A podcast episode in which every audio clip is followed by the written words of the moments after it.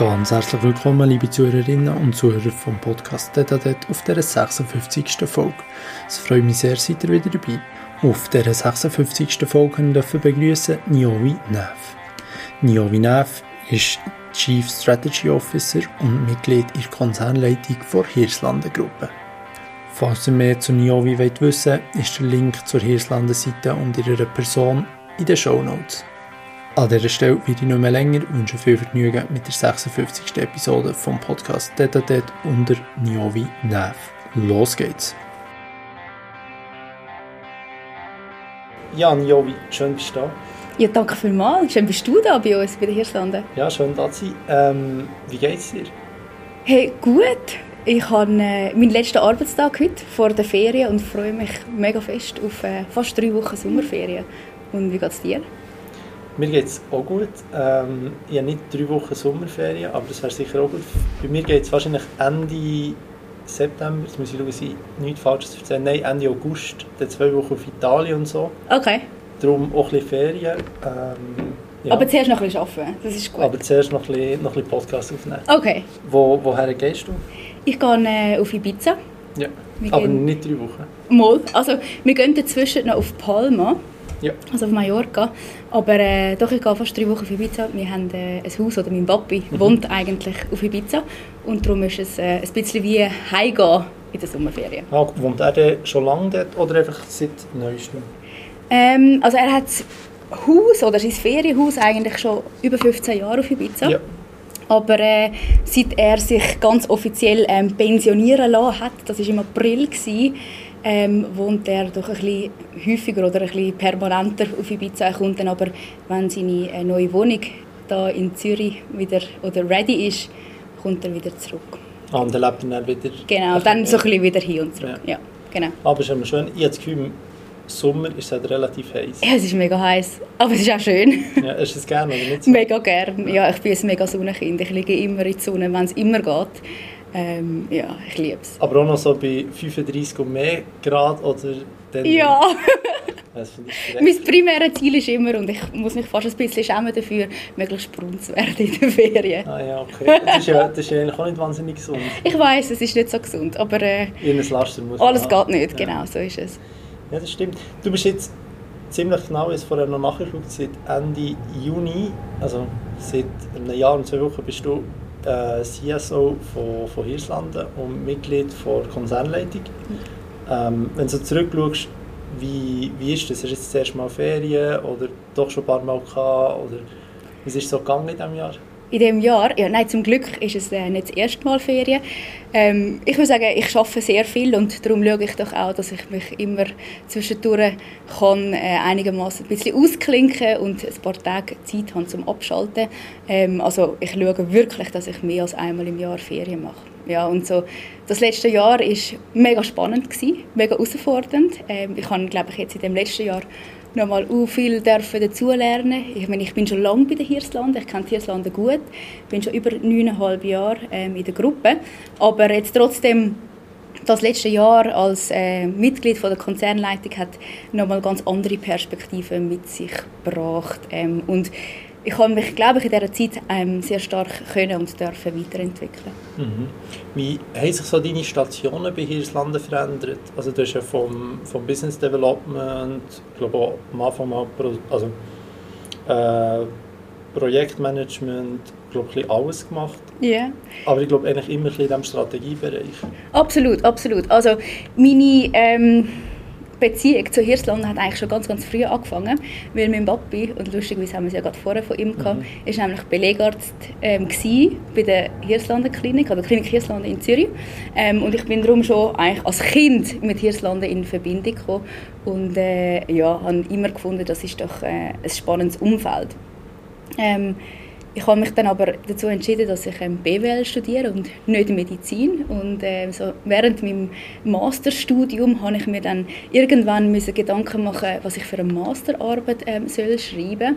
Äh, und da habe ich äh, dank der Kontakt äh, von meinem Papi die Möglichkeit bekommen, für die Hirslande meine Masterarbeit zu schreiben. Also ich habe eigentlich schon während dem Studium den ersten Kontakt oder den ersten offiziellen ähm, beruflichen Kontakt zu den Hirslanden gehabt habe dann die Masterarbeit geschrieben und bin dann eigentlich unmittelbar nach Abschluss von meinem äh, Masterstudium bei der Klinik Hirslanden in Zürich eingestiegen. Ich habe also dort angefangen, in unserem Flaggschiff, die grösste Klinik der Gruppe, ähm, und habe dort so eine Funktion gehabt, das heisst medizinische Programm und Netzwerk. Ähm, dort habe ich mich so ein mit der Spitalplanung auseinandergesetzt, mit der hochspezialisierten Medizin. Ähm, aber äh, wir haben auch äh, angeschaut, so, mit welchen Kliniken wir uns als Klinik Hirslanden im Umfeld ähm, vernetzen, wo müssen wir Kooperationen schließen und so eben die Netzwerke eigentlich anfangen aufbauen. Genau, das habe ich gemacht, ähm, knapp eineinhalb Jahre und bin dann ins Corporate Office ähm, gewechselt, wo eben mein damaliger Chefchef, der Dani Liedke, der heutige CEO von der Hirslanden Gruppe, als, oder zum COO ähm, ernannt worden ist. Dann äh, sind wir ins Corporate Office gewechselt. Ich habe dann dort so ein bisschen, ja, verschiedenste Funktionen gemacht von zuerst hat es Corporate Development, dann Business Development, dann regionales Business Development, also immer so ein bisschen unter einem anderen Namen, aber eigentlich ähnliche Sachen ähm, im, im Bereich von der Strategie, verschiedenste Projekte, ähm, die ich machen durfte und bin dann ähm, im 19 ins Team vom Corporate Development and Innovation gewechselt. Wo ich, das Team habe ich dann ein Jahr später können übernehmen und aus dem Team heraus bin ich dann als Mitglied äh, von der Konzernleitung ernannt worden. Genau. Also eigentlich so eine Traumkarriere. Ja, also ich denke, für mich schon, ja. Also für mich ist es auf jeden Fall eine Traumkarriere. Ähm, ich glaube, ich habe unglaublich viele Sachen können machen, unglaublich viele verschiedene Sachen schon dürfen machen in meinen doch ja, jungen Jahren, auch wenn ich schon nicht ganz dienstälteste bin bei uns, aber ja, schon relativ lang da bei den Hirslanden mhm. bin. Ähm, ja, mal für mich persönlich eine Traumkarriere. Mhm. Mit dem unglaublich jungen Alter. Ja, also jung ist relativ. Manchmal habe ich das Gefühl, ich bin schon alt, aber äh, ja, wahrscheinlich in der, in der Geschäftswelt eher jung. Genau. Ja. Nein, ja. es ist gemeint in Bezug auf, auf, die, auf das Dienstalter, das du vorher hast Ja, genau. Ja. Durch das, was ich halt, ich bin, glaube ich, mit 24 ja, bin ich direkt eingestiegen nach dem, nach dem Studium. Ich glaube sogar während Ja, 23. Studium. Bei der Hirslanden, ich habe das Studium abgeschlossen und habe dann meine Position in der Klinik Hirslanden angefangen genau. Ah, okay, also du bist mit dem Bachelor fertig geworden oder hast du Master? Nein, ich habe eine Masterarbeit für die Hirslanden gemacht ah, und, äh, der, genau, und nachher bin ich, habe ich das Studium ah, abgeschlossen und dann unmittelbar nachher habe ich angefangen. Ja. Und dann bist du schon mit dem Studium ultra schnell fertig. Ja, das bin ich, ja, genau. Ja. Und dein PhD hast du dann während dem, während dem Arbeiten können machen Genau, genau, genau. Ich habe dann, ähm, ich habe etwa ein Jahr bin ich schon bei den Hirslanden gewesen.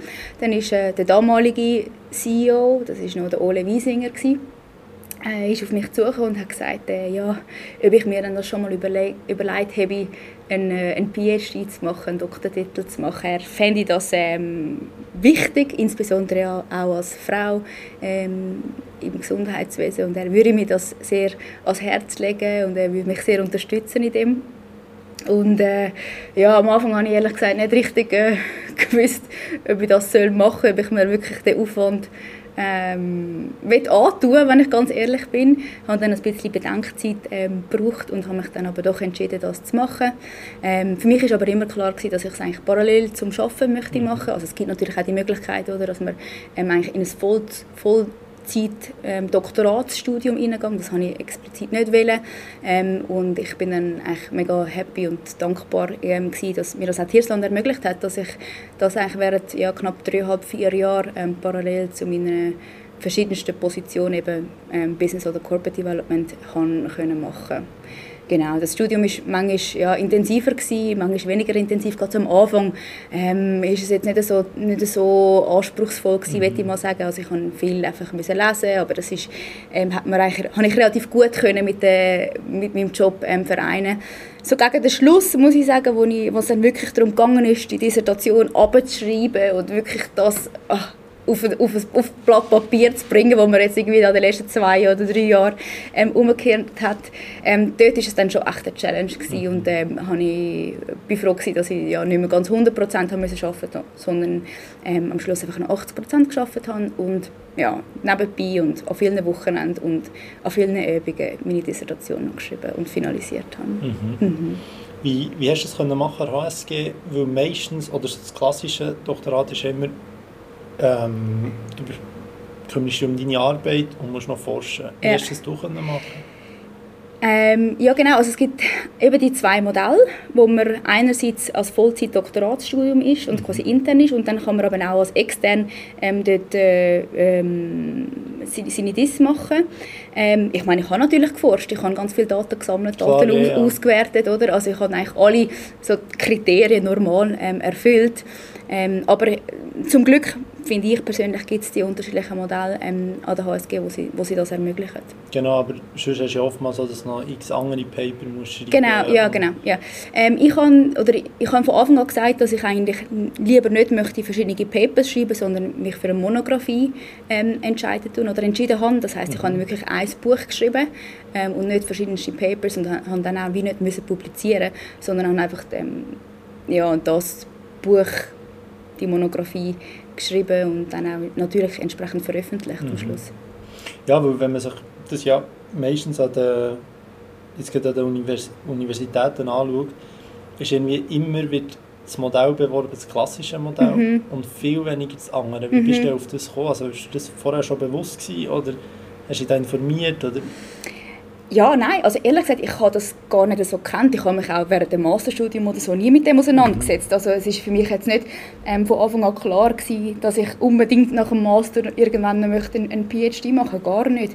Ähm, aber sicher, ich bin immer, habe immer gerne studiert und also die Uni-Zeiten sind die besten Zeiten gewesen, äh, man sich wohl vorstellen kann. Ähm, aber ja, während dem PhD ist dann leider nicht mehr ganz so easy. Ähm, aber nein, ich habe das einfach, ähm, eben, wo ich mir dann in der, in der Zeit, wo ich mir das überlegt habe für den PhD, nach der ähm, ersten Anfrage, habe ich mich einfach ein informiert, was gibt es für unterschiedliche Modelle und ähm, ja, so ist das dann möglich gewesen. Ähm, und ich denke gerade von jemandem, der aus der HSG rauskommt oder eben Bachelor, äh, Master schon der HSG gemacht hat, ist es ja, sicher auch ein bisschen einfacher gewesen, dann sich einfach in dem externen ähm, Curriculum einzuschreiben. Mhm. Und hast du da einen gewissen Schnitt müssen haben, oder wie sind da die Kriterien, dass man da akzeptiert wird? Ja, genau. Also ich habe einen, einen, Notendurchschnitt vom Master gebraucht. Ich wüsste jetzt gar nicht mehr. Ja, meistens ist es glaube ich das 5 Fünf, ich glaube, irgend so. Ja, und das habe ich dann ja, erfüllt, natürlich. Und dann hat man aber auch noch müssen, ähm, natürlich einen Referent und einen Co-Referent bringen, wo quasi sagt, ja, ich unterstütze Ja. ähm, die PhD-Studentin in ihrem Vorhaben. Ähm, und das sind dann eigentlich wie so ein bisschen die ähm, Anmeldungskriterien gewesen. Und dann hat es Step by Step hat's gewisse Kurse gehabt, die ich müssen, ähm, absolvieren musste. Gewisse sind eben, wie ich gesagt habe, nicht so aufwendig gewesen, andere sind unglaublich aufwendig gewesen.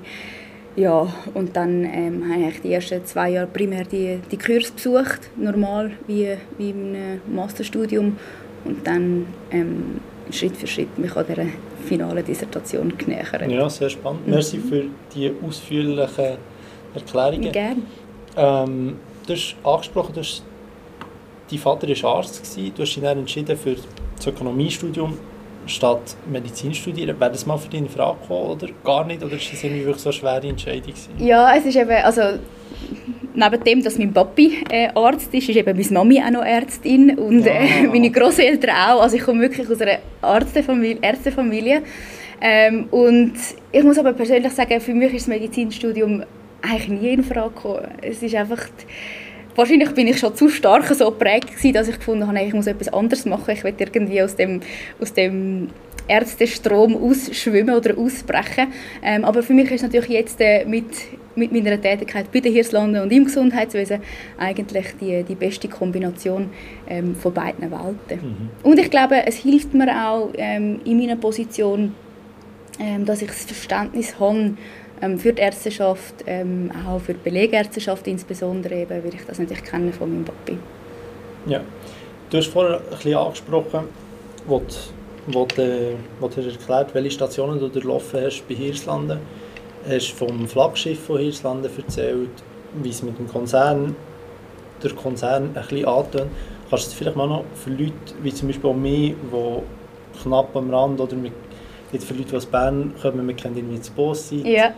Ähm, aber nachher weiss man, das ist Hirslanden, vielleicht gehört es Bern noch mehr zu Hirslanden, aber Ja. dann hört es auch mal wieder auf. Okay, was weißt denn du von Hirslanden? Ich weiss, dass du bei Hirslanden schaffst. Ja, okay. Ich kenne jetzt das Flaggschiff von Hirslanden. Ähm, es gibt 17, ich habe vorhin noch nachgeguckt, 17 Kliniken. in 10 Kantonen, genau. In 10 Kantonen, 100 ähm, Kompetenzzentren und Ärzte, was du vorher angesprochen hast, von denen gibt es 2000, soweit ich weiß, ungefähr. Ein bisschen mehr, ja. Mhm. Mehr. Zweieinhalb haben wir. Mhm. Und ähm, ja, dass man so weit, und ich glaube, ihr gehört zu einer größeren Gruppe. Mhm. Mhm. Ja, das ist eigentlich schon recht viel. Ähm, also ich kann gerne mal ein bisschen ergänzen noch oder ausführen zu, zu der Hirslander Gruppe. Also, wie du schon gesagt hast, wir haben 17 äh, Kliniken ähm, in der Schweiz und das wissen eigentlich die meisten nicht, weil jetzt zum Beispiel hier im Raum Zürich kennen ganz viele einfach die Klinik Hirslander, also das ist das ist die älteste Klinik, die gibt es seit 90 Jahren, ähm, wo da im Hirslander Quartier ähm, in Zürich eigentlich gegründet worden ist und dann ähm, eigentlich auch namensgebend war für die ganze Gruppe. Ähm, wir sind aber Schritt für Schritt äh, gewachsen. Über verschiedenste Akquisitionen und haben eben heute ähm, 17 Kliniken in unserem Portfolio. Wir äh, gehören zu einer internationalen Gruppe, das ist die Mediclinic Group, die ist äh, südafrikanisch geprägt, mhm. wobei wir ähm, gerade äh, im Mai offiziell ähm, einen Eigentumswechsel hatten. Ähm, wir sind bis im Mai äh, 23 an der Börse gelistet gewesen, äh, der südafrikanischen und Londoner Börse ähm, und äh, sind jetzt quasi im Eigentum von einem Konsortium von Remgro und SOS MSC. Also mhm. das ist dann ähm, südafrikanisch und ähm, Schweiz eigentlich, zwei Eigentümer. Und äh, genau, wir haben, oder was uns auszeichnet, ist sicher unser ganz spezielles Geschäftsmodell, das sich über die letzten Jahre ähm, auch stark weiterentwickelt hat. Wir nennen das das sogenannte Hirslander Systemanbietermodell. Das heißt, wir arbeiten ähm, kombiniert mit zwei unterschiedlichen ähm, Modellen. Im klassischen Belegarztsystem, wo du vielleicht ein bisschen kennst. Mhm. Ähm, das heißt, das sind selbstständige, unternehmerisch tätige Ärzte, die basically einfach in die Klinik kommen, ähm, operieren dann das Konträre von dem das sind, ist das klassische Chefarztsystem, wo man so ein kennt aus den öffentlichen Spitälern, was ein Chefarzt gibt, sehr hierarchisch, ähm, alle Ärzte sind angestellt. Und wir kombinieren eigentlich die beiden ähm, Systeme miteinander ähm, und haben wie so ähm, im, im, im, im, inneren System oder im Kreis ähm, näher bei, bei der Patientenversorgung, wie zum Beispiel beim Notfall, in der Anästhesie, ähm, haben wir, oder setzen wir primär auf, auf ein System mit angestellten Ärzten. Aber in den Spezialisteneinheiten, wie wir das nennen, ähm, setzen wir auf Partnerärzte. Früher haben, wir sie Belegarzt genannt, jetzt quasi in der, in der Weiterentwicklung des Geschäftsmodells reden wir von Partnerärzten, weil wir eben eigentlich eine Partnerschaft mit ihnen wollen, oder eingehen. Ähm, und dort sind das eben die selbstständig unternehmerisch tätigen ähm, Ärzte. Genau. Wir, haben, oder wir sind sicherlich bekannt ähm, für die Kliniken. So sind wir gross geworden, so ist Hirslanden gross geworden. Ähm, was man aber leider ähm, häufig vergisst, ist, dass wir zum Beispiel auch noch ganz, ähm, also zum Beispiel auch ambulante Operationszentren ha haben. Weil, vielleicht weißt du das, wir, äh, im Gesundheitswesen wird immer mehr ambulant, äh, ambulant operiert. Also wir reden so ein von der Ambulantisierung im Gesundheitswesen. Das heißt, für Eingriffe, wo du früher normal einfach in die Klinik gegangen bist, dort übernachtet hast, operiert worden bist, ähm, ist heute eigentlich ein, ein, ein, Spitalaufenthalt über Nacht gar nicht mehr notwendig, weil der medizinische Fortschritt so groß ist, dass du wie das ambulant, also quasi ohne Übernachtung in der Klinik kannst durchführen. Also wir haben ambulante Operationszentren, wir haben Radiologie- und Radiotherapie-Institut, dann haben wir natürlich eben die Kompetenzzentren, die du angesprochen hast. Also ähm, wir setzen eben, wie ich erwähnt habe, auf, auf die Partnerärzte, auf, auf selbstständig tätige Ärzte, die sich natürlich ähm, in ihrem ambulanten Bereich, in ihren Sprechstunden spezialisieren und dort also Praxen aufbauen. Und die sind ähm, in enger Partnerschaft mit uns und die sind für uns eben in, in unserer ganzen Weiterentwicklung ähm, unglaublich wichtig. Genau. Das ist so ein bisschen ähm, die Irslander Gruppe. Genau, und ihr seid ja nicht wie ein normales Spital organisiert, sondern man kommt zu euch, wenn man eben privat versichert ist. Ja, das ist also ein Mythos, wo ganz viele glauben. das ist eigentlich, also das ist nicht eigentlich, sondern das ist nicht der Fall, mhm. ähm, weil äh, wir sind ähm, zumindest mit 16 von unseren 17 Kliniken auf der jeweiligen Spitalliste der Kantone. Das heißt, ähm, wir müssen oder dürfen ähm, auch Allgemeinversicherte ähm, aufnehmen. Also wir haben sogar die Verpflichtung, so muss ich es eigentlich sagen, auch Allgemeinpatienten aufzunehmen. Das heisst, man kann hier statt dem Insu operiert werden, ob bei euch operiert? Absolut. Ich würde sie sogar empfehlen, wenn mich fragst. Würdest du empfehlen? Ja. Sehr gut. Ähm, was, was würdest du sagen, was zeichnet Hirslanden speziell aus? Das ist ähm, eine sehr gute Frage. Also ich finde, was Hirslanden besonders auszeichnet, ist, dass wir uns wirklich einerseits qualitativ ähm, wollen absetzen von unseren Konkurrenten. Wir wollen eine individualisierte äh, Medizin anbieten. Äh, wir wollen wie auf die Einzigartigkeit der Menschen können eingehen. Wir haben natürlich die besten Ärzte finde ich. Wir haben unglaublich kompetente äh, Mitarbeiter, motivierte Mitarbeiter ähm, und ähm, die Infrastruktur doch auch in den Kliniken, aber eben beispielsweise auch in den ambulanten Operationszentren ähm, ist sicher sehr, sehr zeitgemäß und wir zeichnen uns auch aus, indem wir bekannt sind dafür, dass wir immer uns probieren zu weiterentwickeln. Das heißt, wir sind als recht innovative ähm, Unternehmung bekannt. Ja.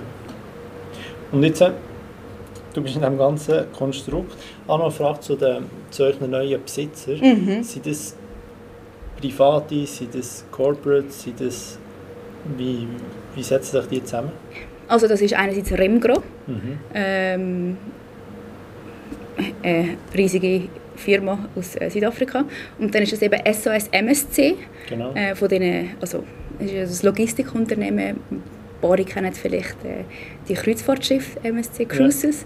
Ja. Ähm, und das sind aber ähm, eigentlich zwei Familien, die hinter den jeweiligen Unternehmen stecken. Okay, sehr gut. Ja, ich finde es immer noch spannend, weil unter einer Firma kannst du in dem Sinne nicht viel vorstellen. Ja, ja also es ist natürlich auch für uns ähm, wirklich ein, ein Paradigmenwechsel, wenn ich das so darf sagen. Wir sind jetzt in den letzten Jahren ähm, natürlich äh, im Besitz von der Aktionäre an der Börse und äh, sind sehr sehr gespannt, wie der Eigentümerwechsel und eben die Privatisierung eigentlich von der Mediclinic Group, ähm, ja, was das für Auswirkungen auch auf, auf die einzelnen Divisionen hat. Weil, mhm. ah, das habe ich vorher gar nicht gesagt, wir haben neben der Schweizer Division, Hirslanden Gruppe, haben wir, ähm, hat Mediclinic Group noch zwei weitere Divisionen, nämlich in äh, Südafrika und in Middle East. Ja, ist eigentlich auch noch gut, weil du ja gerne warm bist, gerne für so. Ja, genau. Und so sein, wenn du von Südafrika aus schaffst. Ähm, also ich, es ist lustig, weil ich bin gerade vor etwa drei, oder, ja, drei Wochen in Südafrika war und es war alles andere als warm. es ist nämlich dort der Winter.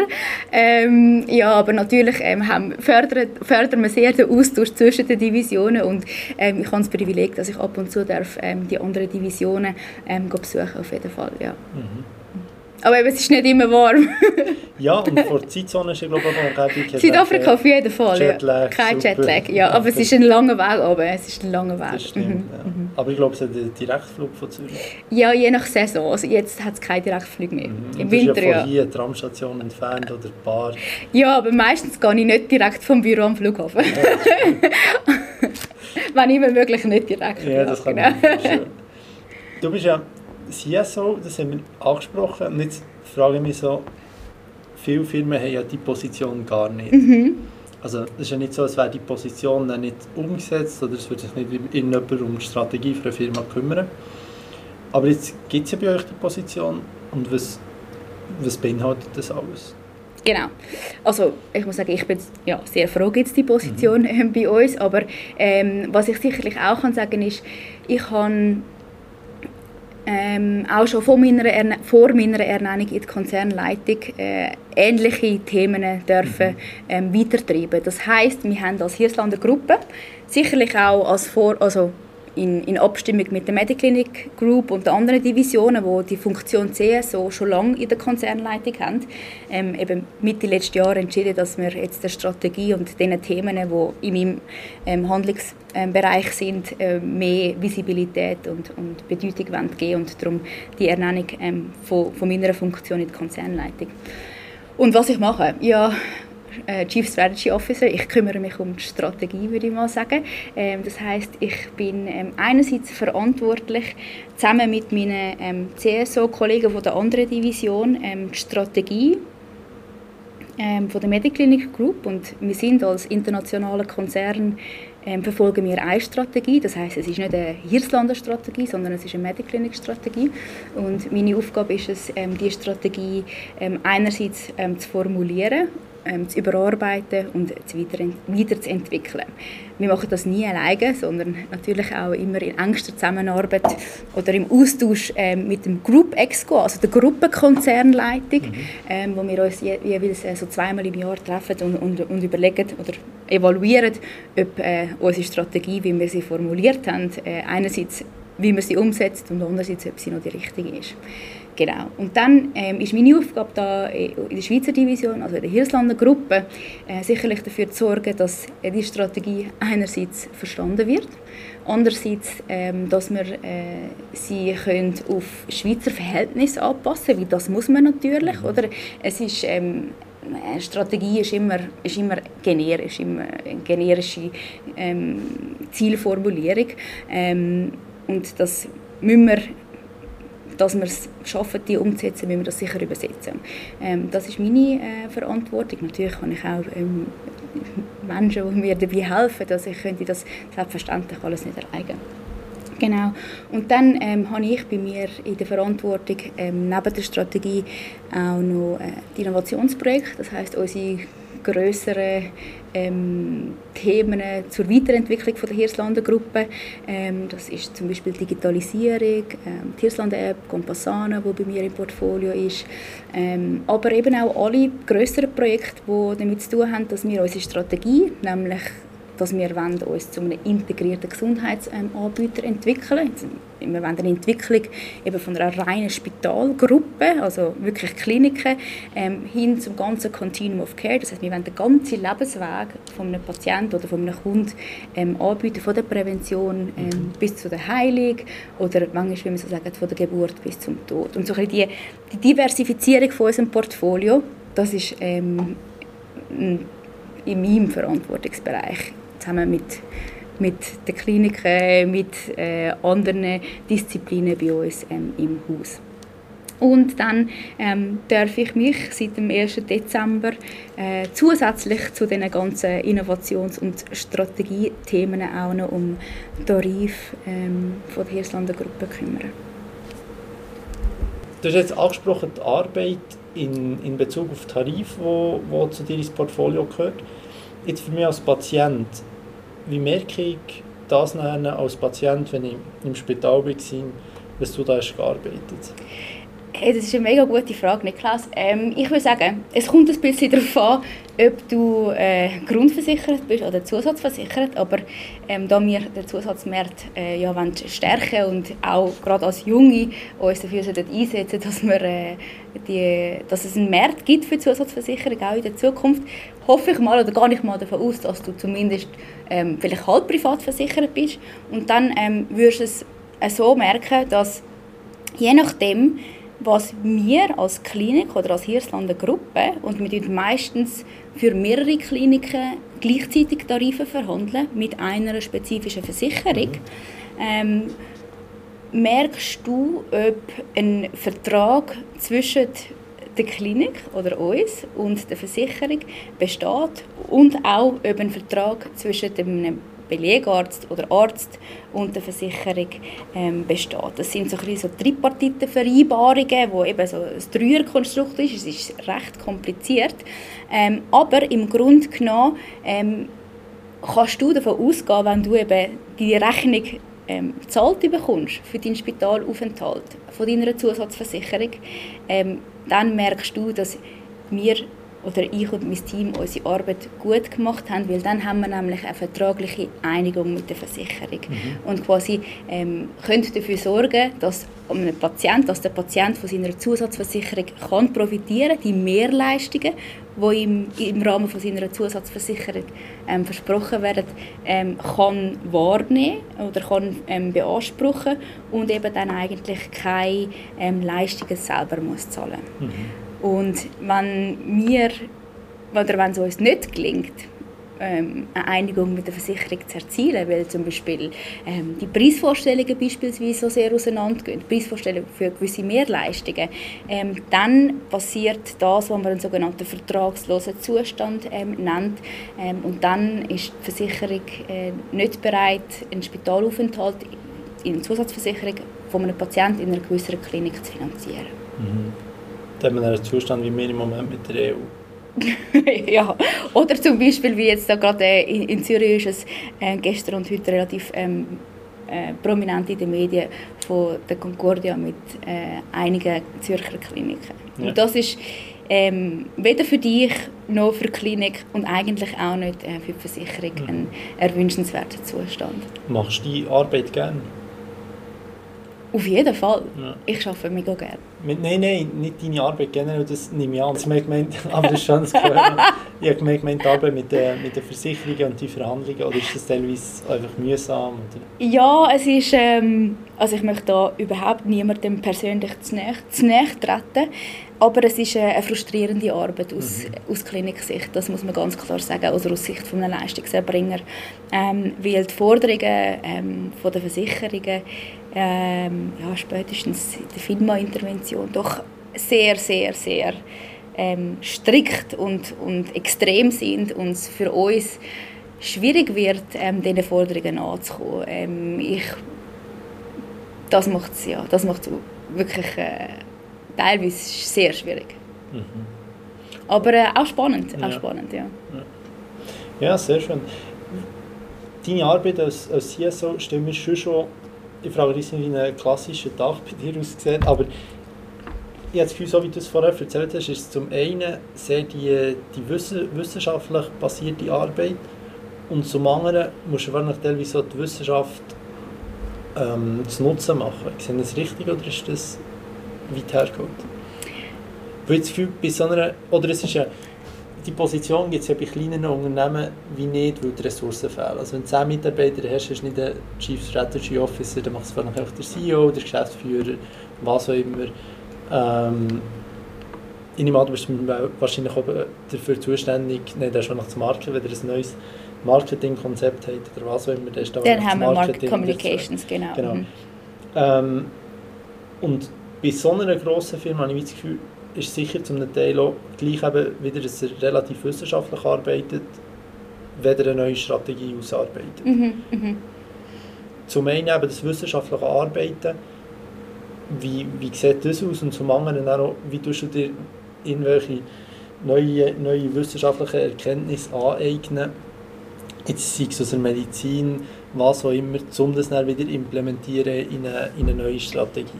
Mhm, ja. Das sind vielleicht zwei Fragen, zwei Bereiche, die mich interessieren. Okay.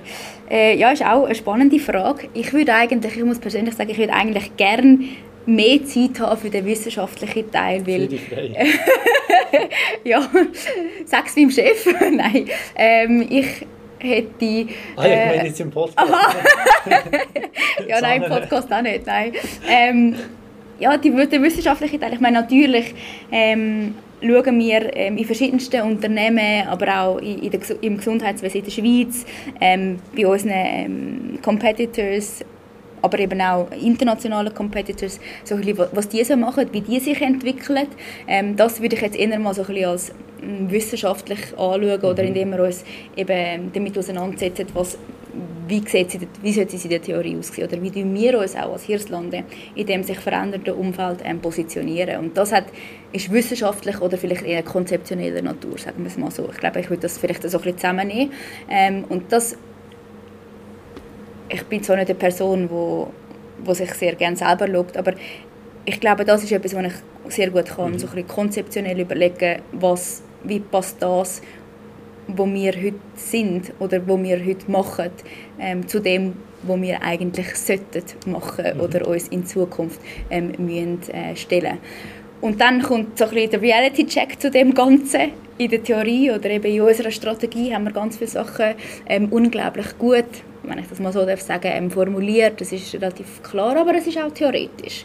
Ähm, und dann geht es darum, eben in, in meinem Alltag ähm, dafür zu sorgen, dass das, was wir jetzt auf verschiedensten Ebenen, ob das jetzt in der Strategie oder in, der, in, der, in, der, in unserem Businessmodell, in unserem Systemanbietermodell, in unserem Organisationsreglement ähm, oder in unserem Org-Design, wie wir das nennen, so mal konzeptionell definiert haben, dass man da auch sicherstellt, dass das tagtäglich gelebt wird. Und das ist so der zweite Teil. Und ähm, ich meine, das ist eigentlich ähm, viel, viel wichtiger, weil wir können ja alle ähm, super gut äh, Sachen auf, auf Slides schreiben und, und, darstellen, aber manchmal muss man dann halt feststellen, dass, dass die Realität noch ein bisschen weiter weg ist. Und ich glaube, das ist sicher so ein, bisschen ein Clinch, wo ich ja, wo wahrscheinlich mit verschiedensten Organisationen äh, mhm. drin sind. Und das andere, wie, wie sehr tust du dich informieren, was zum Beispiel ähm, in, in, in Forschung, in Medizinforschung Neues herausgefunden wird, was da Neues für Hirslande anstehen könnte? Wie sehr betrifft deine Arbeit das? Äh, ehrlich gesagt wenig, ja. ähm, weil zum Glück haben wir ähm, bei uns in der Gruppe, allen voran unsere Chief Clinical äh, Officer, ähm, Mediziner und Mediziner also Ärzte und Ärztinnen, ähm, die sich mit dem Thema oder mit diesen, ähm, mit diesen Bereichen viel besser auskennen ja. äh, als ich. Und das ist dann eher auf dieser Seite. Und schauen es dann wieder mit dir an. Genau, wir müssen das dann wie so, ja. wie so zusammenbringen. Zum Beispiel, wir kommen auch relativ viele Anfragen natürlich von Startups über, oder, mhm. wo, wo neue Technologien oder Ideen entwickeln. Ähm, und wenn sie so ein bisschen an dem ähm, doch den medizinischen Bereich betrifft, dann machen es eben meine Kollegin Dominik Kuhlen, Chief Clinical Officer, ähm, und ich ganz oft so, dass wir uns das zusammen anschauen, weil sie viel besser die medizinische Komponente natürlich ähm, kann beurteilen und ich ihnen so ein bisschen beurteilen, ja, passt das jetzt in die Hirslande, hat das eine Zukunft, ähm, ja, so ein bisschen mhm. eher dann der Business-Aspekt ja. Ganzen Heutzutage, auch gut vor HSG, will ja fast jeder Berater werden nach dem Studium. entweder Startup-Gründer oder Berater. Ja, ja. Ähm, oder hat, wenn man BWL studiert hat, kann das vorkommen, habe ich gehört, muss nicht sein, aber kann sein. Ähm, arbeitet ihr auch mit Beratern zusammen und wie arbeitet ihr mit Beratern zusammen und wie gerne arbeitest du mit Beratern zusammen? das ist auch eine lustige Frage. Ähm, ja, also wir arbeiten natürlich auch mit ähm, Beratern zusammen. Ich würde aber sagen, dass wir ähm, als äh, Firma jetzt nicht so, wie das jetzt andere Firmen machen, so die ganze Zeit irgendwelche riesengroße McKinsey-Truppen oder Bain oder wer auch immer von den grossen Beratungsfirmen, die ich da könnte oder sollte nennen, ähm, bei uns haben, sondern wenn eigentlich recht ausgewählt äh, in einem speziellen Bereich. Ähm, ich habe natürlich jetzt im Laufe der letzten Jahre schon viele Begegnungen mit Beratern gehabt und äh, die sind sehr unterschiedlich, natürlich. Und bei Paaren ist es, ist es mega spannend, mega lässig ähm, zum Zusammenarbeiten und bei anderen denkst du eher, die sind wahrscheinlich dann auch wieder froh, wenn sie das Projekt abgeschlossen haben. Also so gibt es, glaube ich, eine recht grosse ähm, Bandbreite. Äh, ja, du sagst, jeder möchte in die Beratung gehen. Ich habe auch in meinem Team ein paar, die aus der Beratung kommen, ähm, für mich persönlich ist es, ist es nie in Frage gekommen. Ich habe das äh, nie wählen. Aber ich habe sicher auch Glück gehabt, dass ich ähm, sehr schnell ein Unternehmen gefunden habe, ähm, wo mir persönlich sehr zusagt. Mhm. Es wird ja oftmals so gesagt, mit Berater geht es nicht und ohne Berater geht es auch nicht. Wahrscheinlich. ja. Wie gross siehst du den Nutzen jeweils, wenn ihr mit Beratern zusammenarbeitet? Hey, das ist im Fall auch ganz unterschiedlich. Ich würde das jetzt nicht so ähm, pauschal ähm, be beantworten. Ja, wirklich sehr unterschiedlich. Teilweise super mhm. und teilweise... Ja, genau. genau ja. ja. Mhm. ja. Aber es bringt natürlich äh, ähm, Kompetenz rein, die wir, wo wir nicht haben, oder? Wo, ähm, wo, wo man es in dem Moment ja dann auch explizit sucht. Und von dem her ist es, ja, wie du sagst, mit und ohne, beides geht wahrscheinlich mhm. nicht wirklich. Oder muss beides gehen. Mhm. Ja wieder eine Frage oder ein Thema in Bezug auf, auf Hirslanden und die Tätigkeit von Hirslanden. Der hat ja neben diesen 2000 Ärzten noch ganz viele andere Angestellte. Wie viele habt ihr insgesamt? Insgesamt haben wir rund äh, 11'000 Mitarbeiter. Mhm. Und im Moment ist er im, Pflegebereich, mhm. der hat ja sicher auch für Pflegende mhm. angestellt. Mhm. ist ja der letzte Artikel rausgekommen für SRF, wir haben ja vorher schon im Sportzusammenhang über SRF mhm. geredet. Ähm, das Thema, dass Pflegende immer wie mehr temporär arbeiten mhm. und lieber tem mhm. Wie handhabt ihr die, die Problematik?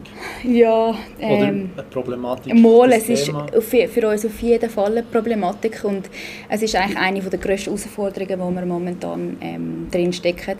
Äh, ich meine, der Fachkräftemangel ist in, ist in aller Munde, aber es hat eben auch damit zu tun, dass ähm, viele Pflegende oder Mitarbeiter aus dem, aus dem Healthcare Professionals, wie wir ihnen manchmal sagen, andere Formen von Anstellungen wünschen oder wie sie sich quasi, wie sie ihr Arbeitsleben sich vorstellen.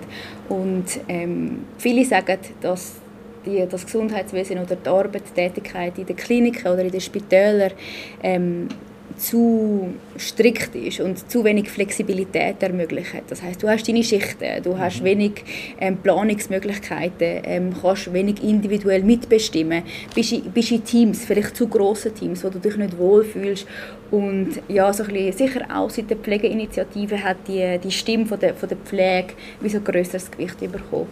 Ähm, und man sieht natürlich, dass in den temporären Büros haben die, die Pflegenden haben mehr Flexibilität, ähm, können quasi oftmals ihre Wünsche anbringen, wenn sie arbeiten wollen und müssen, können quasi auch nur die Schichten arbeiten, die sie wollen. Beispielsweise müssen nicht in der Nacht arbeiten, müssen nicht am Wochenende arbeiten und so und haben einfach dort viel mehr ähm, Flexibilität. Das bedeutet für uns, dass wir ähm, die Mitarbeiter an die temporären Büros verlieren. Ähm, das heißt, wir haben natürlich auch in den bestehenden Teams unglaublich viel Fluktuation, können die Kontinuität in der, in der Qualität nicht mehr gleichermaßen ähm, hochhalten, weil es ist klar, oder? Ähm, du wirst immer besser, je länger du in einem Team bist, du eingespielt bist, du auch die Abläufe einer Klinik kennst und das ist ja nicht überall ganz genau gleich. Nicht jedes Team funktioniert gleich oder nicht jede Station funktioniert gleich. Ähm, und das hat doch, ähm, kann dazu führen, dass es zu ja, beträchtlichen Qualitätseinbußen auf den Stationen ähm, kommt. Und die weitere Konsequenz ist, dass ähm, Mitarbeiter vom Temporärbüro einiges teurer sind äh, als ähm, die angestellten Mitarbeiter. Das heißt, man, hat, man verliert einerseits an Qualität, andererseits muss aber mehr ähm, dafür zahlen. Und eure bestehenden Mitarbeiter möchten dann wahrscheinlich mehr Lohn für den ja mehr zahlen. Das ähm, kommt dann noch dazu, mhm. genau. Ja. Also es ist wirklich ähm, aktuell eine grosse Herausforderung bei uns, darum ähm, sind wir uns auch sehr stark damit am beschäftigen, wie ähm, dann die, die Pflegenden von der, in der Zukunft sich können oder wollen organisieren. Wir, wir machen so Pilotprojekte oder so Experimente, wo es darum geht, so, so selbstorganisation, äh, selbstorganisierte Teams zu fördern, wo sie sich wirklich selber miteinander können absprechen können, völlige Flexibilität in der Schichtplanung haben. Ähm, und dann ähm, zusätzlich machen wir auch so ähm, ein Pilotprojekt aus dem Hackathon heraus, das wir bei uns lanciert haben, ähm, wo es um Flexibilisierung in der Schichtplanung geht. Also wir sind als Hirslander Gruppe ähm, stark daran, da ähm, weiterzudenken. Nicht nur die Hirslander macht das, sondern das machen ähm, wirklich verschiedenste Kliniken und Spitäler, weil äh, es geht leider eben fast allen gleich. Mhm. Und machst du da Sorgen oder hast du das Gefühl, es kommt schon gut? Doch, das ist sicher ein Bereich, der Sorgen bereitet. Mhm. Ja. Aber trotzdem, ähm, ich bin überzeugt, dass wir ähm, neue oder gute Modelle werden finden, die dann auch an den Bedürfnissen der Pflegenden wieder eher entsprechen. Jetzt haben wir noch etwas besprochen, was im Gesundheitswesen nicht so gut läuft, mhm. wo dir Sorge bereitet, mhm. oder nicht unbedingt vielleicht dir in deiner Position, aber einfach Hirslanden, im ganzen Gesundheitswesen. Was hast du das Gefühl, läuft im Gesundheitswesen aktuell gut? Weil es wird immer über das äh, diskutiert, was schlecht läuft. Coole Frage. Ähm, was besonders gut läuft, finde ich, ähm, dass man merkt, dass wir im Gesundheitswesen sicher besser bemüht sind oder stärker bemüht sind, uns zu vernetzen und dass wir wissen, dass es ähm, Kollaborationen und ähm, sogenannte ähm, Netzwerkbildungen ähm, braucht im Gesundheitswesen, dass man eben nicht nur jeder eigentlich für sich schaut, sondern wirklich die integrierte ähm, Versorgung zunehmend ähm, eine Rolle spielt. Das heißt, wir wollen eben uns vernetzen mit den Grundversorgern, mit anderen Spezialistenkliniken oder mit, mit Rehabilitationskliniken Kliniken. in der physischen Welt einerseits, aber andererseits zum Beispiel auch äh, sogenannte Digitalisierungsvorhaben wie beispielsweise Compassana ähm, genau in die Richtung gehen, ähm, wo eben eigentlich dafür sorgen, dass wir besser vernetzt sind untereinander, die Leistungen besser koordiniert sind, dass nicht ein Untersuch hundertmal gemacht werden muss und der Patient, der Patientin ähm, mehr Möglichkeiten hat, um sich um, um seine eigene äh, Gesundheit zu kümmern, sich mit der eigenen Gesundheit auseinanderzusetzen. Ich finde, das ist doch äh, ein, ja, ein, guter Schritt ähm, in, den, in den letzten Jahren, den ich, ich echt wahrnehme und ich finde da, bin, bin, respektive bin überzeugt, dass das äh, am Patient oder der Patientin letztendlich zu gut kommt. Mhm. Und grundsätzlich darf man glaube ich immer sagen, das Schweizer Gesundheitssystem ist sehr gut. Ja, unglaublich, natürlich, selbstverständlich. Wir haben eines der ähm, besten Gesundheitswesen ähm, in Europa, auf der Welt. Mhm. Das hat natürlich auch seinen Preis, das ist ganz klar, oder? Ähm, aber ja, wer gute Leistungen ähm, will und den Bedarf hat, dass man eben die Leistungen dann auch kann, ähm, beanspruchen kann, ja, dann kommt das natürlich auch mit einem gewissen ähm, Preis mhm. einher. die Schweiz ist was zum Beispiel im Gesundheitswesen teilweise auch selber im Weg, eben wie du sagst, weil es nicht gut geht, weil es im Gesundheitssystem gut geht. Ähm, ja. Ähm, ich glaube, was in der Schweiz sicherlich sehr speziell ist, ist natürlich unser Föderalismus, ähm, mhm. wo auf der einen Seite sehr gut ist, auf der anderen Seite aber auch dazu führt, dass man ja, am Ende äh, kantonal sehr unterschiedliche Bestimmungen hat, dass alles sehr ähm, administrativ ähm, kompliziert wird, dass man auch unterschiedliche ja, Regulierungen hat. Und ich finde, da ist sich die Schweiz teilweise ein bisschen ähm, im Weg, respektive es macht es natürlich einfach ähm, komplizierter ähm, als Leistungserbringer ähm, da, oder eben als national tätiger Leistungserbringer all die unterschiedlichen ähm, Vorgaben ähm, können zu managen. Mhm. Ja. Vielleicht so langsam ein bisschen zum Abschluss möchte ich gerne mit Ihnen über zwei Sachen reden. Vielleicht das eine zuerst. Ähm, wir haben das ja schon angesprochen, die ganze Werdegang. Mhm. Aber doch ist es sehr speziell, wenn man Unternehmen mit 10'000 Mitarbeitern anschaut. Ich weiß nicht, ob man vielleicht mal, aber ich denke, unter 35 gibt es vielleicht 10 Frauen in einer vergleichbaren Position. Ähm, was ist das Erfolgsrezept? Was hast du das Gefühl, macht es aus, dass es klappt? Was muss man mitbringen? Und ja, es sind verschiedene Themen, aber was muss auch passieren, dass es mehr möglich wird? Mhm. Okay, also ein Erfolgsrezept habe ich nicht. Äh, ich glaube, was bei mir äh, sicherlich der Fall war, dass ich immer unglaublich gute Menschen und Leute um mich herum hatte, die mich unterstützt haben, ähm, privat, über die Familie ähm, wo, oder ähm, auch mein Mann, der das immer ähm, sehr supportet hat. Ähm, aber natürlich auch im Beruflichen. Ich habe ähm, mit meinen Chefs oder explizit ähm, mein äh, heutiger Chef ähm, immer einen, einen Förderer gehabt, der mir auch viel zutraut hat und das für mich ähm, ermöglicht hat. Wahrscheinlich mir mehr zutraut, als ich mir selber tun zutraue. Und ich glaube, äh, ohne das geht es gar nicht. Mhm. Aber ähm, ich tue sicher auch sehr gern und, und viel arbeiten und mich engagieren.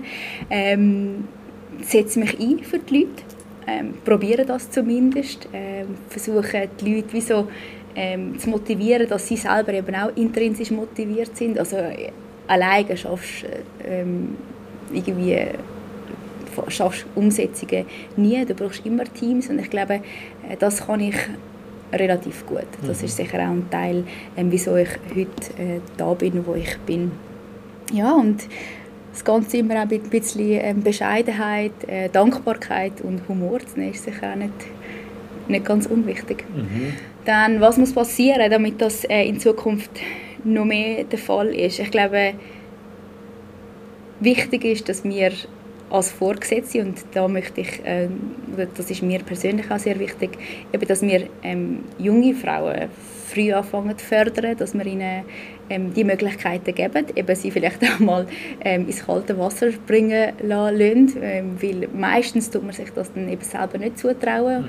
Ähm, und ich glaube, da ist wichtig, dass man dann in diesen Momenten eben wirklich die volle Unterstützung ähm, kann geben. Ich probiere das ähm, in meinem Team oder also bei allen meinen Leute im Unternehmen ähm, so vorzuleben.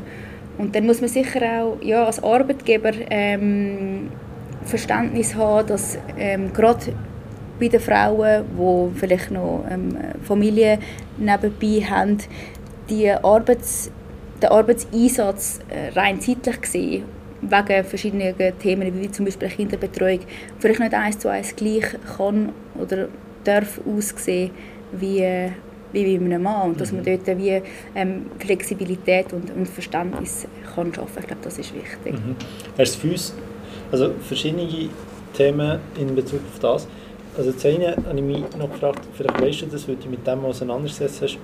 Hast du eine Ahnung, wie viele Frauen in der Schweiz jetzt in nicht unbedingt in Schweizer Unternehmen, aber in, Schweiz, in Unternehmen, die einen grossen Teil ihrer Struktur in der Schweiz haben und in der Schweiz tätig sind, in vergleichbaren Positionen gibt? Weiß ich nicht, weiß ich nicht. Ja. Ähm, und was hast du für mich, müsste alles passieren, um eben zum Beispiel Karriere ähm, und Kind, jetzt als Beispiel, mehr zu fördern, von staatlicher Sicht? Oder aus staatlicher Sicht? Oder auch aus, aus, aus Sicht des Unternehmens spielt in dem Sinne keine Rolle. Wir persönlich haben natürlich lieber das Unternehmen fördern mhm. und nicht mhm. der, der Staat. Mhm.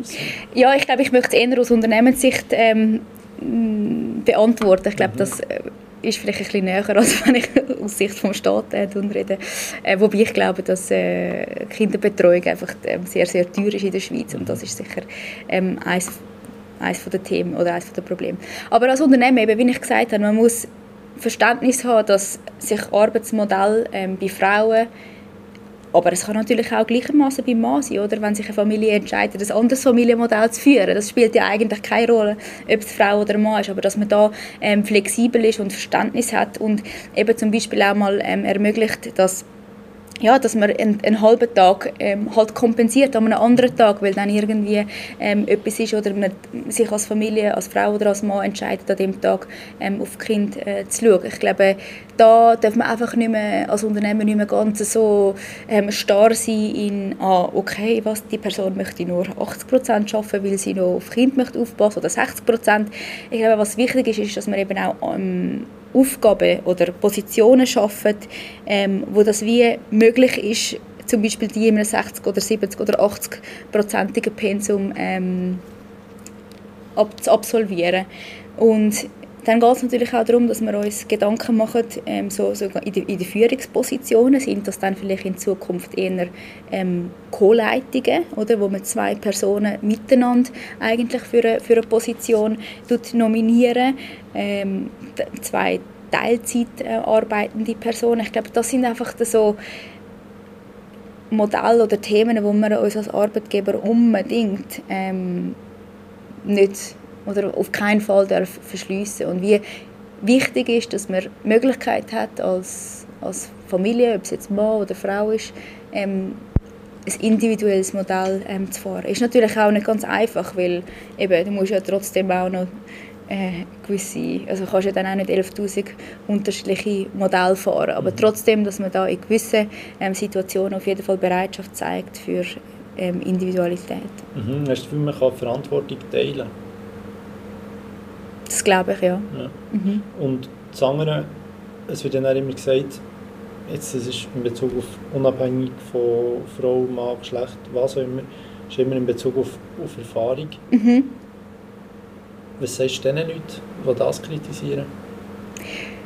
Wie meinst du es? Ja, bei, bei jungen Leuten, sagen jetzt weniger Erfahrung. Aha, genau. Das nicht mehr, du ah, musst 50 so. sein. Aha, ja. Ähm, also was natürlich spannend ist und was es erfolgreich macht, meine, es gibt so viele Studien, ist der Mix in Teams. Mhm. Ähm, und ja, natürlich hast du nicht mit, oder hast nicht mit 30 die gleiche Berufserfahrung wie ein 50-Jähriger. Du hast dafür eine, eine frische Perspektive ähm, auf ein Problem oder auf eine Herausforderung. Und ich glaube, das ist unglaublich wichtig, dass wir, zum Beispiel auch wir in unserem Gremium von der Konzernleitung, dass wir dort ähm, unterschiedliche Perspektiven hineinbringen. Und ja, davon für uns wirklich kannst du halt nicht haben.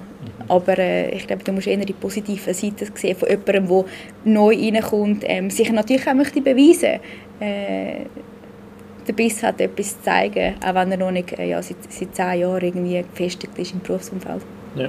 Und wie siehst du bezüglich ähm, weniger arbeiten, also bezüglich Viertageswoche.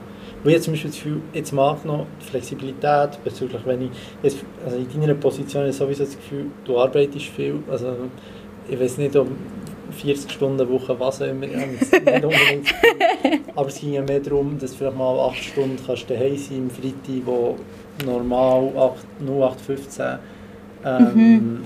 äh, Bürger, Bürgerin ähm, am Arbeiten ist, wo man daheim zum Kind kannst schauen und dann dafür von äh, 16.00 bis 22.00 am Arbeiten bist oder was auch immer. Ähm ich glaube, das ist genau das, was ich meine mit der Flexibilität. Ja. Oder? Und es ist natürlich, als, als Hirslander müssen wir uns bewusst sein, dass wir bei uns unterschiedliche ähm, Formen von Arbeitskräften haben ähm, oder von Tätigkeiten haben. Schichtbetrieb in der Pflege sieht ganz anders aus als ein Bürojob da ähm, im Corporate Office und da müssen wir wie, das ist natürlich auch also eine Herausforderung als Unternehmen. Ähm, ich glaube, wenn du mich auf die ähm, vier Tage Woche ähm, ansprichst, du, für mich persönlich, ich arbeite sehr gern. Ähm, was ich am meisten schätze, ist, dass ich eine Flexibilität habe, zum Beispiel ähm, am Freitag am Nachmittag mal zu sagen, wow, es ist jetzt mega schönes Wetter, jetzt gehe ich heim oder ich, ich mache jetzt meinen Kompi zu. Und es ist für mich völlig okay, wenn ich dann am Samstag oder am Sonntag noch Sachen mache. Und das ist wie meine persönliche Entscheidung. Ähm, selbstverständlich, wenn du in einer Konzernleitung bist, dann ist wahrscheinlich der Workload noch ein bisschen höher ähm, als bei anderen. Aber ähm, ja, ich, ich habe nicht das Gefühl, also es gibt ja jetzt so verschiedenste äh, Länder machen ja Studien, ob dann Produktivität höher wird in vier, in vier Tageswochen. Ich bin gespannt. Ich glaube, was, was wichtig ist, ist, dass man äh, eine gewisse Flexibilität und ja, Flexibilität und Selbstbestimmung hat.